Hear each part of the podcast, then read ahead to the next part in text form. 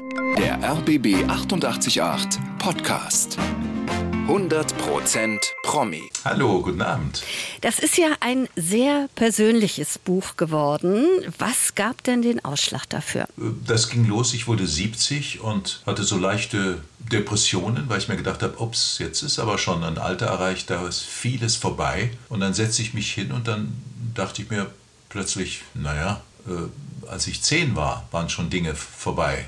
Mein Fahrrad war plötzlich zu klein und dann wurde ich 20 und dann war meine erste Liebe vorbei und dieses Vorbei ist eigentlich ständig begleitet uns durchs Leben, aber man hat immer wieder neue Dinge, die auf einen zukommen. Und dann wurde mir plötzlich klar, dass noch eine ganze Strecke Leben vor mir liegt und es eigentlich an mir liegt, daraus was zu machen. Und dann verstarb meine Mutter und hinterließ ein Chaos. Das heißt, mein Bruder und ich mussten Grab finden und Sarg aussuchen und Rede schreiben und dann habe ich mir gedacht, das ist nicht gut. Ja, ja, und dann ging ich über den Friedhof hier bei einem sonnigen Tag und mein Onkel, der Verleger, der war für mich ja wie ein, äh, wie ein Vater, der Alfred Neven-Dumont. Und oft, wenn ich in Köln war, äh, setzte ich mich auf eine Bank und habe auf das Grab geguckt und habe ich mit ihm unterhalten. Also nicht unterhalten, aber habe an ihn gedacht. Also habe ich gar kein, ich habe kein schlechtes Verhältnis zum Tod, sagen wir mal so. Und dann habe ich, kam irgendein Mann und hat gesagt, ich bin hier der Friedhofs, weiß nicht was, ähm, wollen Sie ein Grab kaufen? Und ich habe überlegt, dachte mir, ja, eigentlich warum nicht? Und dann hat er gesagt, ich habe hier zwei Gräber, die sind sehr schön, sehr hübsch. Und dann habe ich mir ein Grab gekauft für fast 5000 Euro. Und meine Kinder wissen jetzt, dass wenn ich äh, sterbe, können sie sich eigentlich darauf konzentrieren, vielleicht ein bisschen traurig zu sein, dass ich nicht mehr da bin. Aber sie müssen nichts organisieren. Und ich finde, das sollte eigentlich jeder bedenken. Warum hinterlässt man seinen Kindern Schulden? Denn das sind ja Schulden, die müssen 5000 Euro auf den Tisch legen, um sich ein Grab zu kaufen. Das finde ich nicht okay. Ich glaube, Sie haben sogar darüber nachgedacht, sich selbst Ihre eigene Grabrede zu schreiben. Ja, das, das mache ich nach wie vor. Ich möchte gerne, dass die Leute schmunzeln und nicht traurig sind. Lässt sich ja nicht ändern. Wenn ich tot bin, bin ich tot. Als Sie begonnen haben, dieses Buch zu schreiben, war Ihnen da klar, wie ehrlich und wie persönlich es werden würde? Naja, klar war es mir, weil ich eigentlich versuche, immer ehrlich zu sein und immer die Dinge so beim Namen zu nennen, wie sie sind. Äh, aber es ist das Persönlichste von Ihnen. Ja, das ist natürlich klar, weil es keine Geschichte ist. Ich erzähle ja keine Geschichte. Ähm, das ist es absolut. Aber man ist ja sowieso, wenn man eine gewisse Prominenz hat, ist man sowieso gläsern. Und nachdem dann viele Geschichten um die, um die Welt, nicht um die Welt, aber viele Geschichten geschrieben werden, die nicht stimmen und äh, man so viel Mist über sich selber liest, den es gar nicht gibt, habe ich mir gedacht, na, dann schreibe ich doch mal so, wie es wirklich ist. Was ist das Schwierigste für Sie? Das, äh, der erste Satz oder der letzte Satz im Buch? Der erste. Die ersten Seiten sind die schwierigsten. Immer. Man quält sich. Aus zehn Seiten bleiben zwei übrig. Und welche Methode haben Sie? Setzen Sie sich so ganz normal an den Schreibtisch und lassen die Ideen kommen oder kommt das unter der Dusche oder beim Spazierengehen oder draußen und plötzlich und Sie schreiben es dann auf Zettel? Wie geht das? Ich, also die, die Ideen kommen, äh, also ich fange erstmal an, mich an den Schreibtisch zu setzen und dann quäle ich mich, damit ich einen Rahmen erstmal bekomme, er überhaupt weiß, wohin ich gehe. Und wenn ich dann angefangen habe zu schreiben, die Geschichte so ein bisschen Form bekommt, dann fange ich an, abends, wenn ich aufwache oder wenn ich morgens aufwache oder wenn ich irgendwie im Auto sitze und lange Fahrten mache, äh, Ideen. Und dann äh, diktiere ich die entweder die Idee auf mein Handy oder ich schreibe sie mir auf. Und daraus mache ich dann ein weiteres Kapitel. Haben Sie in der Schule schon gerne so Aufsätze geschrieben? Aufsätze weniger, weil das waren bestellte, das waren Themen, die ich nicht unbedingt mochte. Aber ich habe schon geschrieben. Ich habe ja schon zwei Tatorte geschrieben, da war ich 21. Ich habe dann äh, Märchen geschrieben, ich habe Krimis geschrieben. Geschrieben habe ich eigentlich schon immer. Aber ich hatte nie daran gedacht, irgendwie ein Buch zu schreiben, sondern ich hatte immer die Beziehung zu meinem Beruf, Drehbücher. Aber das hat eigentlich nicht wirklich geklappt. Lassen wir uns mal gemeinsam ein bisschen in Ihrem Buch blättern. Sie schreiben, es ist nicht alles schlecht am Älterwerden. Es gibt durchaus eine Menge Gutes. Was denn zum Beispiel? Ich bin jetzt 75, das ist eigentlich schon alt, aber ich habe jetzt die schönste Zeit meines Lebens. Es geht mir so gut, wie es mir noch nie ging, weil ich keine Sorgen mehr habe. Ich bin gesund, ich klopfe jetzt auf Holz. Ich habe genügend Geld, um mir ein Abendessen zu kaufen und das auch noch vielleicht in fünf Jahren. Äh, meine Kinder sind gesund, äh, ich liebe meine Kinder. Also das Leben um mich herum ist einfach wunderschön und das genieße ich und insofern ist das die beste Zeit meines Lebens. Früher hatte ich viele Sorgen, kriege ich genügend Jobs, äh, wie ist das, bin ich gut genug und so weiter und so fort. Man ist nicht so alt, wie man sich anfühlt, wie mein Vater immer sagte, sondern so alt, wie man sich verhält, schreiben Sie. Mhm. Ja, ich finde, man sollte nicht jetzt, weil ich 75 bin, äh, versuchen, dass ich Kredit bekomme. Ich rede jetzt nicht von Geld, sondern dass die Leute rück rücksichtsvoller sind, weil ich schon 75 bin.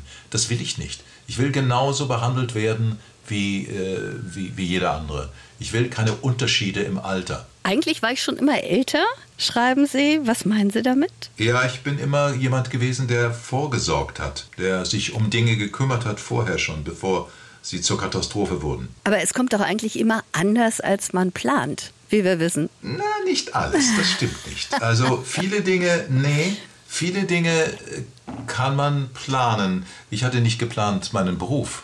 Ich wollte nicht Schauspieler werden, das stimmt. Also ich hatte schon geplant, dass ich nach München ziehe, dass ich äh, dann nach Hamburg gehe, äh, dass äh, auch meine Kinder waren geplant. Das sind äh, alles Wunschkinder. Ähm, insofern habe ich schon viele Dinge geplant. Mit meinem Partner natürlich. Mhm. Sie haben vorhin auch sowas gesagt, was Sie ja auch schreiben. Es ist alles gut so, wie es ist. Ist das eine Erkenntnis, ja. die Sie jetzt im Laufe der letzten Jahre und Jahrzehnte gewonnen haben? Oder hatten Sie das immer schon? Nein, das hatte ich nicht. Ich äh, habe gemerkt und realisiert, dass ich ungeheuerlich privilegiert bin. Ich bin gesund. Die Leute, wenn sie mich erkennen, lächeln und das bringt Freude. Ich bin privilegiert. Es ist, ich lebe ein, ein absolutes tolles, schönes Leben. Und das war Ihnen früher nicht so bewusst? Denn Nein, früher war ich ge gejagt. Früher war ich gejagt. Ich habe immer mir gedacht, oh, was mache ich jetzt noch und was kann ich da noch machen und wie kann ich dies machen und wie ist mein Beruf und ich muss Text lernen und äh, was, was mache ich in der Zukunft und na, ich war immer nur gehetzt. Das bin ich jetzt nicht mehr. Und gab es da so ein Schlüsselerlebnis, wo Sie gesagt haben, so ab jetzt verändere ich mein Leben oder war das so ein schleichender Prozess? Es war ein, schleichen, es war ein schleichender Prozess, der natürlich durch die Karriere begünstigt wurde, weil wenn man dann plötzlich zu tun hat und die Leute einen ja, anlächeln, das heißt, man hat wirklich Erfolg gehabt,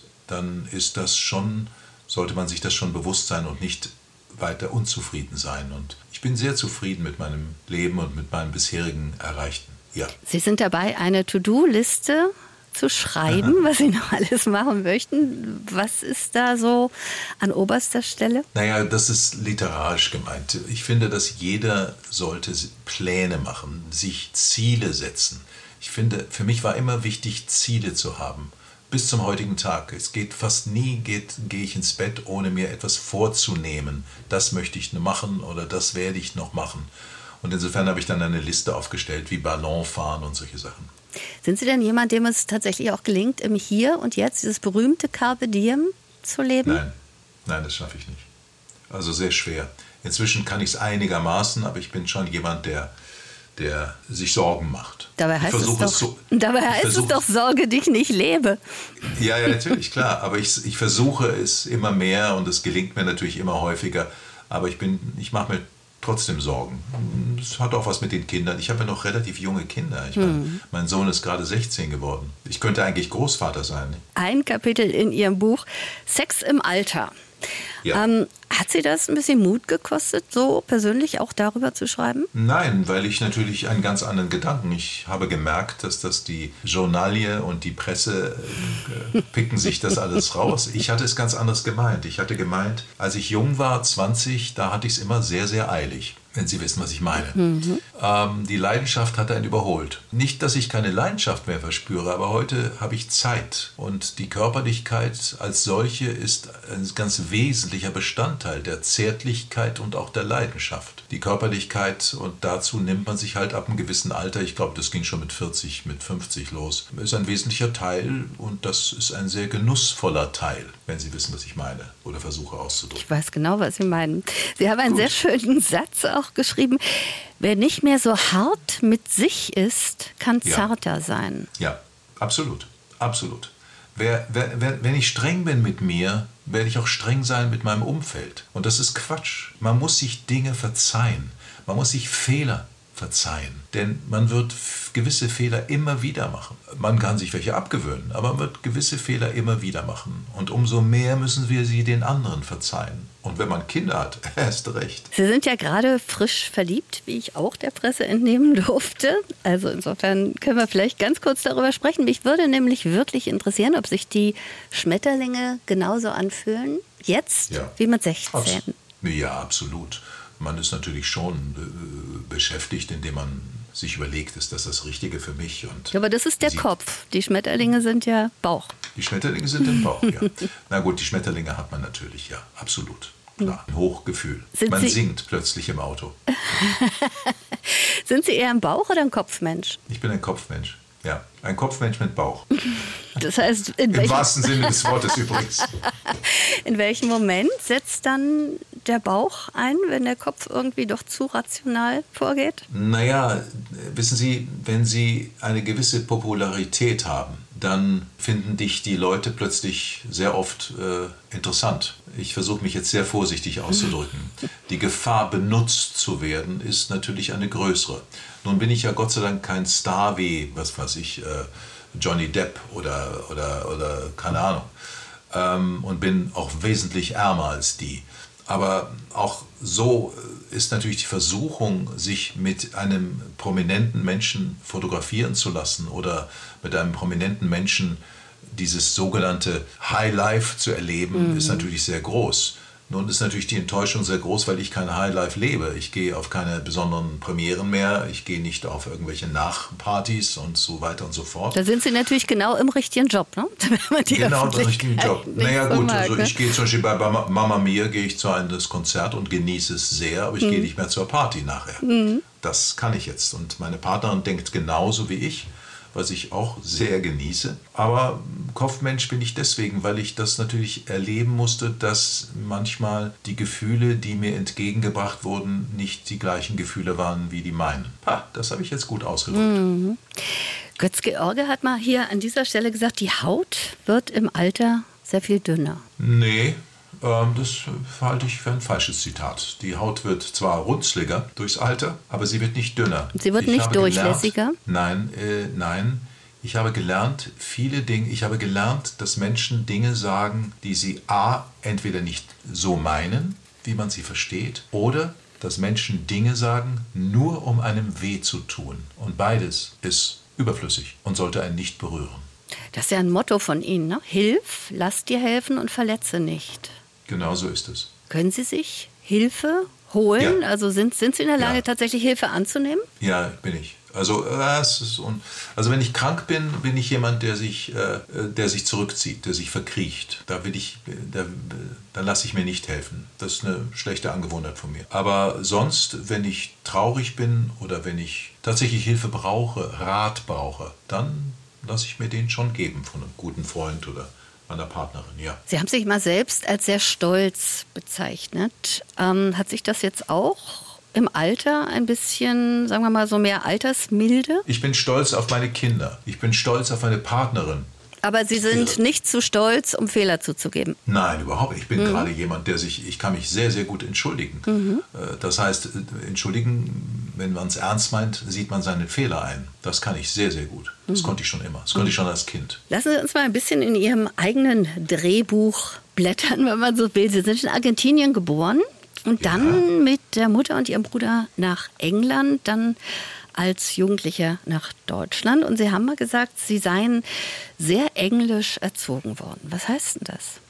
Gute Frage. Was ich damit sagen will, ist, dass meine Mutter uns sehr aristokratisch, kann man es nennen, erzogen hat. Meine Mutter war aus der alten Schule und ähm, wir mussten lernen, wie man sich benimmt, wie man ein Glas hält, wie man mit Besteck isst, wie man einen Brief schreibt, einen offiziellen, wie man äh, sich in feiner, in Anführungsstrichlern, äh, Gesellschaft bewegt. Alles Dinge, die ich jetzt nicht mehr mache, Gott sei Dank. Ähm, das musste ich lernen, mein Bruder auch. Mein Bruder hat mehr rebelliert als ich, weil er vom Typ halt anders ist. Aber das war ein ganz wesentlicher Bestandteil unserer Erziehung. Wir sind sehr streng und sehr, damals hätte ich gesagt, gut erzogen worden. Heute weiß ich, dass das Dinge sind, die nicht wichtig sind. Auch liebevoll? Nee, nicht wirklich. Liebevoll war es nicht. Weil im Internat, ich war ja die meiste Zeit im Internat, mein Bruder auch, und da ist nichts Liebevolles. Konnten Sie, Sie, Sie haben das mal an anderer Stelle auch gesagt, dass Ihre Eltern irgendwie speziell waren. Also Sie haben das auch noch ein bisschen weiter ausgeführt. Also schon so eine gewisse, ja, wie Sie es jetzt auch gerade gesagt haben, weniger liebevoll, sondern mehr so auf die Etikette achtend. Ähm, haben Sie sich versöhnt mit Ihrer Kindheit, sage ich mal, mit den Eltern? Also mein Vater spielt ja überhaupt keine Rolle in meinem Leben. Mein Vater war ja für mich nicht vorhanden. Hm. Ich kann mich nicht erinnern an ihn. Er kam dann zweimal nach äh, Deutschland und besuchte mich und er war überhaupt nicht mein Typ. Also das, der hat mir gar nichts bedeutet. Hm. Meine Mutter hat mir anfangs sehr, sehr viel bedeutet. Sie war, ja, sie war meine einzige Bezugsperson. Und dann war ich sehr viel bei meiner Großmutter. Ich war dann im Internat. Ich war sehr früh im Internat. Ich war ja schon im Landschulheim mit boah, da war ich ja gerade mal in der Schule. Ähm, ich wurde schon sehr viel abgegeben, um es mal so zu sagen. Insofern hatte ich das nicht. Meine erste wirkliche mütterliche Begegnung hatte, naja, klar, mit meiner Mutter sicherlich. Aber äh, ich hatte ja eine Schauspiellehrerin, eine sehr viel ältere Dame, der ich unfassbar viel verdanke. Und die war fast wie eine Mutter für mich. Sie spielte eine sehr starke und sehr große Rolle für mich. Meine Mutter sicherlich am Anfang auch, als ich noch klein war, aber später war sie halt sehr anders. Sie war wie mein Bruder, sie ging auf Partys, sie feierte, sie war oberflächlich, ähm, sie war sehr kritisch, sie war ja Dinge, die ich jetzt nicht teile und ich auch ablehne. Sie haben vorhin gesagt, eigentlich wollten Sie nie Schauspieler werden. Wann und wie haben Sie denn die Schauspielerei dann für sich entdeckt? Das war reiner Zufall. Ich wollte eigentlich, ich wäre gerne Musiker geworden, habe das aber nie irgendwie verfolgt. Deswegen weiß ich nicht, ob ich einer ein guter gewesen wäre. Ich war in London und bei meiner Mutter und ähm, arbeitete Immobilien und hatte dann einen Job, eine, eine Arbeitsgenehmigung. Es war damals noch nicht EG. Und ähm, ich kam zurück und mein Arbeitsvisum war abgelaufen. Wie auch immer, ich mache es kurz. Äh, man ließ mich nicht mehr nach England rein und dann wurde ich sozusagen abgeschoben nach Deutschland. Und da war ich in München und hatte überhaupt kein Pfennig Geld. Ich komme ja aus einem vermögenden Hause, aber ich wollte keine Hilfe annehmen und dann arbeitete ich dort als habe Teller, Teller, habe im Restaurant gearbeitet und so weiter und habe auch Komparserie gemacht, um einfach Geld zu verdienen, meine Miete zu verdienen. Ich hatte ein möbliertes Zimmer. Ja, und dann wurde ich sozusagen dort, ich hieß ja damals noch Neven Dumont, das ist ja der Verlag, und ein Regisseur war sehr interessiert, als er den Namen hörte und sagte, was haben Sie mit dem Verlag zu tun? Und sagte, ja, das ist meine mhm. Familie und so. Lange Rede, kurzer Sinn, und dann sind Sie Schauspieler? Und sagte, ja klar. Ich hatte aber damals noch gar keinen Schauspielunterricht. Mhm. Und dann kam eben diese Person, von denen ich erzählt hatte, diese Frau Hanschke, die meine Schauspielerin war, die mich einfach unterrichtet hat umsonst, für mich gekocht hat, und mir geholfen hat, in den Beruf zu kommen. Sie hat die ganzen Bewerbungen für mich geschrieben und plötzlich bot man mir eine Rolle an und ich war zum Schauspielunterricht und dann plötzlich spielte ich meine zweite Rolle, meine dritte Rolle, meine vierte Rolle und dann war ich plötzlich am Staatstheater in München, machte dort zwar meine Prüfung, meine Schauspielprüfung, aber ich war halt plötzlich Schauspieler und das war nie mein Plan gewesen. Eigentlich wollten Sie schreiben. Eigentlich wollte ich schreiben, aber damit konnte ich kein Geld verdienen. Sie haben ganz viel Theater gespielt, Komödien, ja. aber eben auch Klassiker. Ja. War das äh, auch so ein bisschen vielleicht dieser innere Drang, um gegen, naja, ich sag mal, dieses Image in Anführungsstrichen des Boos ähm, anzugehen? Ja, am Theater durfte ich das. Am Theater spielte ich einen Alkohol, ich habe da einen Gorki gespielt, ein versoffener aristokratischer, wirren Haaren, der immer im Bademantel und im Pyjama rumgelaufen ist. Das sind Rollen, die mir sehr gelegen sind und ich glaube, ich war da auch gut. Aber so wollten mich die Leute im Film nicht sehen. Wenn sie mich sahen, haben sie mir gleich einen Blazer angezogen, eine Krawatte angezogen und mir einen Seidenschall umgehängt und das ist bis zum heutigen Tage letztendlich so geblieben. Hm. Aber Sie haben natürlich durch, wie Sie das selber genannt haben, durch diese aristokratische ähm, Erziehung, waren Sie sicherlich in der Zeit auch so ein bisschen aus der Zeit gefallen. Ne? Also ja, ja, sicher, Gentlemen gab es ja zu der Zeit eigentlich eher weniger. Ja, ist richtig. Das gibt es ja heute auch nicht. Nee, ist Insofern aber wieder im Kommen, Gott sei Dank. Ja? ein bisschen schon. Also, ja, ja, das war, aber das ist so. Ich meine, gerade in Deutschland wird ja sehr, sehr nach Typ besetzt, nicht? Und äh, das, wissen Sie, heute, heute bin ich da gar nicht mehr unglücklich, weil ich habe eine Karriere gemacht und das machen ja nur nicht so wahnsinnig viele. Und äh, das ist okay. Ich finde, bin heute zufrieden mit dem Weg, den ich gegangen bin. Ich hätte wahrscheinlich nie den Santa Maria spielen dürfen von, von, mit Bulli, wenn ich, nicht, wenn ich nicht der Typ gewesen wäre. Und das gleiche mit dem ersten Otto-Film, der ja nun genauso erfolgreich war. Also insofern habe ich damit Frieden geschlossen.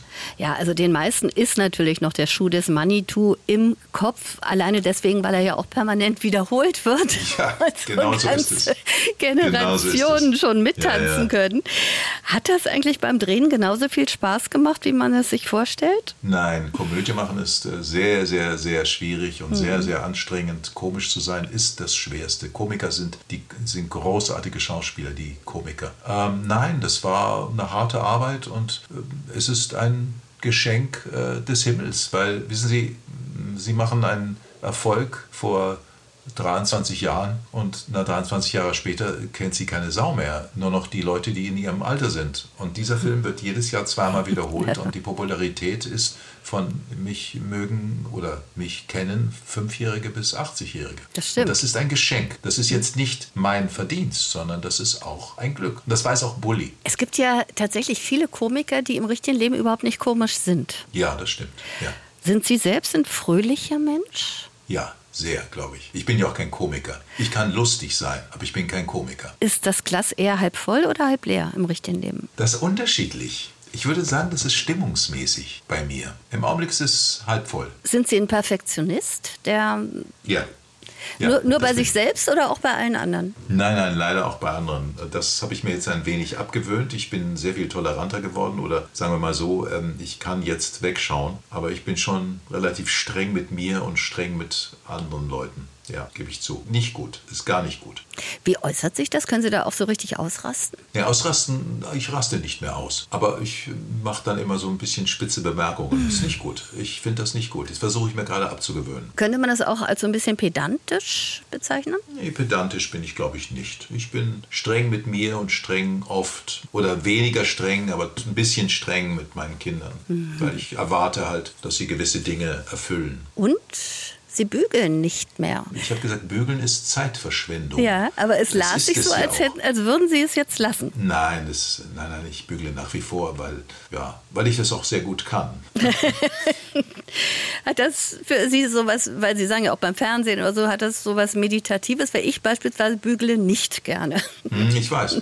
Ich bügle, naja, gut, also gerne ist es jetzt mein, kein, großes, kein großes Ding, aber ich bügle gut und insofern schnell. So, also jedenfalls bügeln Sie noch. Dann können wir das jetzt ja, ja. Äh, an der ja, Stelle äh, festhalten. Lass uns noch ein bisschen nach dem Studio des Manitou. Es, es, war ja so viel, was Sie gemacht haben. Man weiß eigentlich gar nicht, wie man das in, in einer Reihenfolge jetzt bringen soll. Aber Sie waren natürlich auch in Hollywood gedreht mit Tom Cruise und Nicole Kidman, befreundet mit Gregory Peck. Ich meine, das liest sich ja auch alles mal eben by the way. Da denkt man, wow.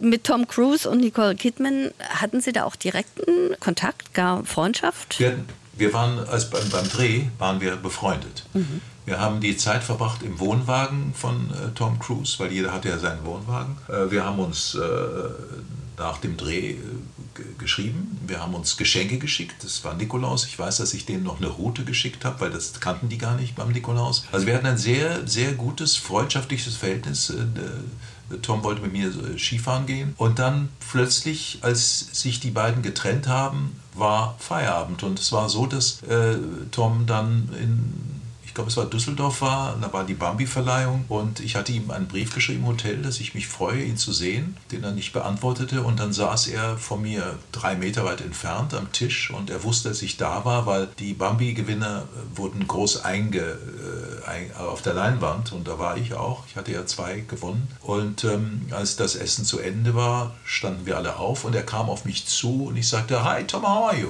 Und er ging durch mich durch, er hat mich nicht mal angeschaut. Ouch. Und das hat mich sehr getroffen getroffen, zumal die Leute geglaubt haben, ah, der will dem Tom Cruise, wahrscheinlich will er aufs Foto mit Tom Cruise. Und das wollte ich natürlich nicht. Das hat mich sehr, sehr getroffen. Das glaube ich. Gregory Aber so ist es.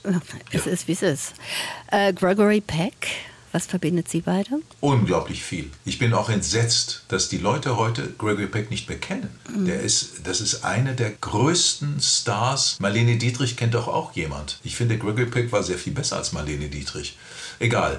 Ich habe in, po in Polen, sag ich schon, in Portugal einen Film gemacht in Lissabon und hatte überhaupt kein Geld, wohnte im gleichen Hotel. Wir wohnten alle in diesem Fünf-Sterne-Hotel wo allein das Atmen schon Geld kostete, so ungefähr. Die Minibar habe ich überhaupt nicht mal angeschaut, weil ich gedacht habe, dann würde es was kosten. Ich weiß, dass ich nur ganz wenig Geld bekam. Und Gregory Peck sah mich mehrmals vor dem Hotel, da konnte man so Brot kaufen, dass ich immer Brot kaufte, weil ich das gegessen habe. Und er sprach mich an und er war da mit seiner Frau und seiner Tochter und äh, er nahm sich meiner an. Er lud mich ein zum Abendessen und wir haben uns getroffen, wir haben gefrühstückt. Und von diesem Mann habe ich unfassbar viel gelernt. Und zwar Lebenseinstellung. So Dinge wie, wenn, wissen Sie, Gregory Peck war für mich damals der größte Star, den es überhaupt gab. Der mhm. war ja ein Megastar. Und wenn der dann zu mir sagte, weißt du, Sky, ich war nie der beste Schauspieler, aber ich war immer der fleißigste. Solche Sachen. Der war, der hat mir Sachen gesagt, oh, ich fand den toll. Die auch so für, kennt ihn kaum mehr einer. Die auch so fürs Leben prägen. Naja, aber Sie selbst ähm, können sich noch wie, wie heute daran erinnern. Oh ja, absolut, absolut. Ein großartiger Mann, großartig. Und was hat, äh, war da nicht, sagen wir mal, der Reiz so groß, vielleicht auch in Amerika zu bleiben? Zu sagen, ich mache jetzt mal eine der Karriere war, hier? Ja, ja, sicher. Ich bin ja damals ähm, nach, ich war getrennt und dann ging ich, bekam ich, ich spielte ja in, in Wien den Stauffenberg für eine amerikanische Serie und das war unglaublich erfolgreich. Es gab einen Golden Globe dafür. Das war auch eine Rolle, die mir sehr lag. Und dann bekam ich ein Angebot, nach Amerika zu gehen, äh, General Hospital zu machen, was damals im Abendprogramm war. Und ich war in der Trennung und da habe ich mir gedacht, das mache ich. Und dann bin ich rübergegangen nach Los Angeles und habe dort gearbeitet und entdeckte, wie kalt dieses System ist. Dass wenn du nichts bist, behandelt wirst wie nichts. Und wenn du kein Geld hast, wirst du behandelt wie ein Bettler. Es ist so herzlos, dass ich nach, ich hatte einen Dreijahresvertrag, nach anderthalb Jahren zum Produzenten gegangen bin und gesagt habe, ich möchte zurück nach Hause. Er hat gesagt, das geht nicht, du hast einen Dreijahresvertrag. Da habe gesagt, das kannst du mit einem Amerikaner machen, aber nicht mit einem europäischen Schauspieler. Dann sagt er, was meinst du? Sage ich, ich werde nie mehr auf meiner Markierung stehen, ich werde nie mehr in meinen Textlisten und ich werde immer zu spät kommen. Du bist froh, wenn du mich los bist. Dann musste er lachen und sagte, okay, gib mir zwei Wochen, und dann war mich in die Luft gesprengt und dann bin ich nach Hause gefahren. Da bin ich sehr konsequent. Wenn wir mal kurz zurückblicken auf die letzten zwei Jahre, sind es ja mittlerweile der Pandemie, hat diese Zeit Ihre Sicht auf Dinge nochmal verändert? Nein, gar nicht. Weil ich hatte das große Glück, dass ich weitergearbeitet habe. Ähm, nein, gar nicht. Das war für mich überhaupt kein Unterschied. Ich bin zu Lesungen gefahren, ich habe, war im Studio. Natürlich war es sehr mühsam mit der Maske, aber ich hatte da keine großen Einschränkungen. Einschränkungen hatten meine Kinder, weil Homeschooling ist natürlich eine Katastrophe, aber für mich war das kein großes Opfer. Nein. Sie halten es mit John Lennon auf die Frage, was wollen Sie mal werden, glücklich. Ähm, ja. ja.